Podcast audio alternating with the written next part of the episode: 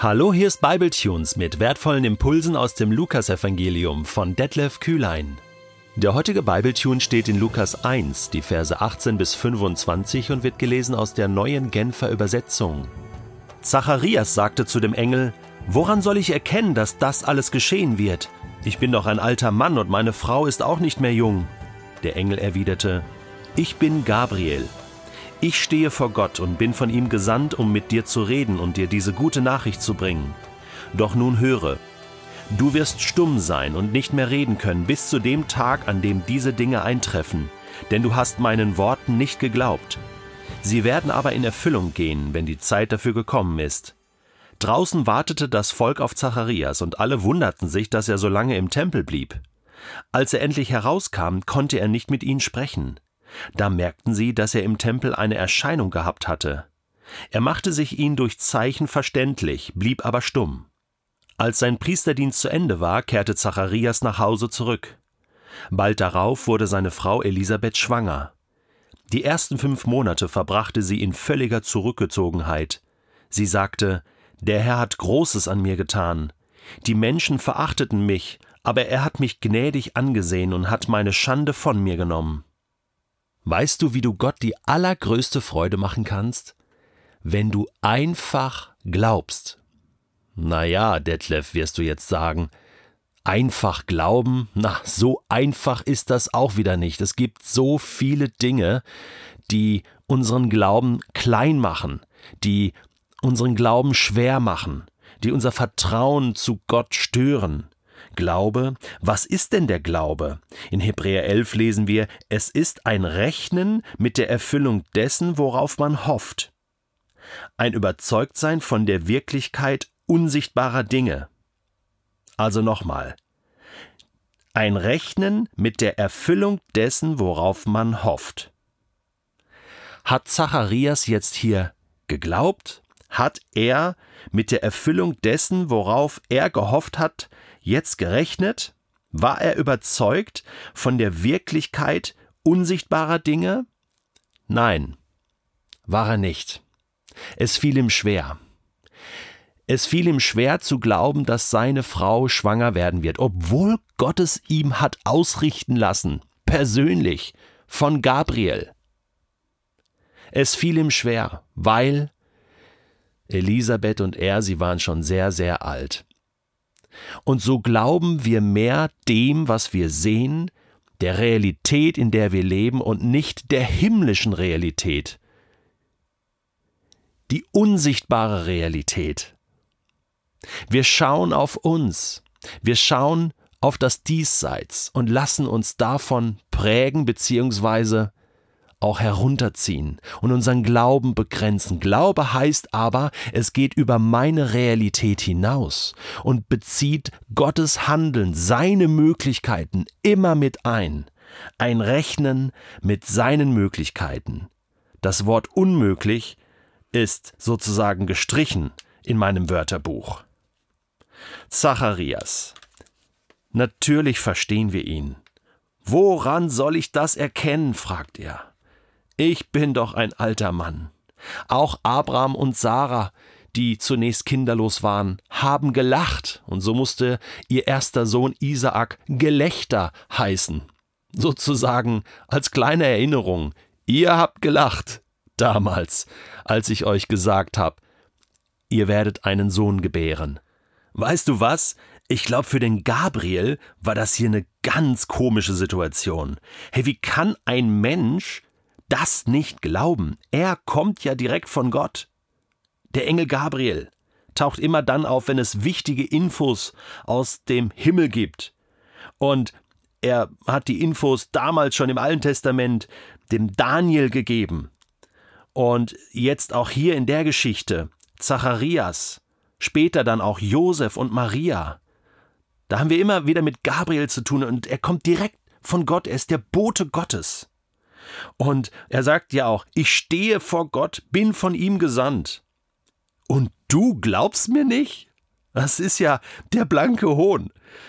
Und jetzt muss er den Zacharias bestrafen, muss ihm seinen Mund verschließen. Einerseits ist es Gnade, und zwar deswegen, weil Zacharias jetzt einfach nicht weiterreden kann, so im Unglauben, noch, noch mehr äh, Unglaube sozusagen äh, rauslässt aus seinem Mund.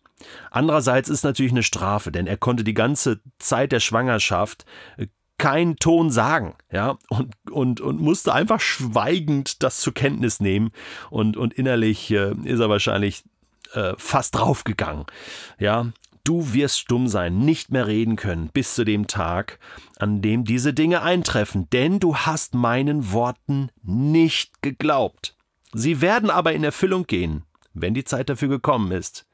Also es geht hier wirklich um dieses Glauben. Das, was Gott sagt, einfach stehen lassen. Tja, wenn das so einfach wäre. Und manchmal müssen wir auch durch diesen Zerbruch und auch demütig werden und einfach zuschauen und schweigen und sehen, was Gott tut. Und dann durch das, was wir dann sehen, überzeugt werden, wenn Dinge in Erfüllung gehen. Manchmal geht es nicht anders. Der Zacharias sollte dann eigentlich rausgehen aus dem Tempel und noch den priesterlichen Segen sprechen, konnte er nicht mehr. Er konnte diese ganze Zeremonie nicht zum Abschluss bringen und das Volk merkte das dann und sagt, was ist mit dem los? Der muss wohl irgendwas Krasses erlebt haben im Tempel. Hier im Jerusalemer Tempel beginnt die ganze Geschichte. Auch Jesus wird ja später da noch, kommen wir noch zu, Lukas berichtet davon, ähm, sozusagen gezeigt, äh, als er ein Säugling war. Und äh, das ist so genial, dass das in diesem, in diesem Tempel stattfindet, da, wo Gottes Gegenwart ist, mitten in Israel, mitten in Jerusalem, da beginnt es, da geht es los, die Heilsgeschichte, das Evangelium. Die einzige Person, die Gottes Handeln hier erkennt und und die Gott dafür ehrt, ist Elisabeth. Na klar, ich meine, sie wird ja auch schwanger und erlebt das jetzt am eigenen Körper. Aber es ist interessant, die ersten fünf Monate zieht sie sich völlig zurück. Hab mich gefragt, warum? Ich glaube, sie war so überwältigt vom Handeln Gottes, und, und das kommt ja auch zum Ausdruck. Äh, sie, sie betet ja. Es ist interessant, dass, dass Lukas das auch schon wieder herausgefunden hat. Hey, was, was hast du dann zu Gott gesagt? Ja, der Herr hat Großes an mir getan. Der Herr war das. Er hat Großes an mir getan. Und dann sagt sie, die Menschen verachteten mich. Aha, das war ein Riesenproblem. Da hat sie sehr darunter gelitten, dass Menschen sie verachtet haben dafür, dass sie keine Kinder bekommen konnte. Das war damals ähm, schwierig. Ja, da wurde man schlecht angesehen. Da ähm, hat man vielleicht auch gesagt, ah, du hast bestimmt irgendeine Schuld in deinem Leben und Gott straft dich dafür. Und ich glaube, das hat so schwer auf ihrem Herzen gelastet, dass sie die ersten Monate erstmal das selber glauben musste, was da passiert ist. Natürlich hat sie es erlebt, aber vielleicht hat sie auch Angst, dass, dass sie das Kind wieder verliert. Keine Ahnung. Fünf Monate hat sie ganz im Stillen Gott gedankt. Du bist es, Herr, du hast mich gnädig angesehen. Danke dafür, dass du meine Schande von mir genommen hast. Ich glaube, darüber hat sie sich zunächst mehr gefreut als über das Kind. Das wird dann zu noch einer größeren Freude werden. Es ist so spannend zu sehen, wie Gott eingreift in unser Leben, dass wir ihm nicht egal sind, dass ihm Kinderlosigkeit nicht egal ist, dass Gott nicht nur einfach sein Ding durchzieht, sondern mit den Menschen, die da in seiner Geschichte involviert sind, auch einen Weg geht mit Zacharias, der lernen muss zu glauben und Gott zu vertrauen, oh ja. Mit Elisabeth, die sozusagen ähm, hier eine therapeutische Zeit durchmacht und ihr Herz wird heil und sie kann dann wirklich dann auch eine gute Mutter sein für Johannes, der dann geboren wird. Das ist doch alles wichtig. Ja, es stimmt. Gott ist gut und Gott ist mit uns allen sehr ganzheitlich unterwegs.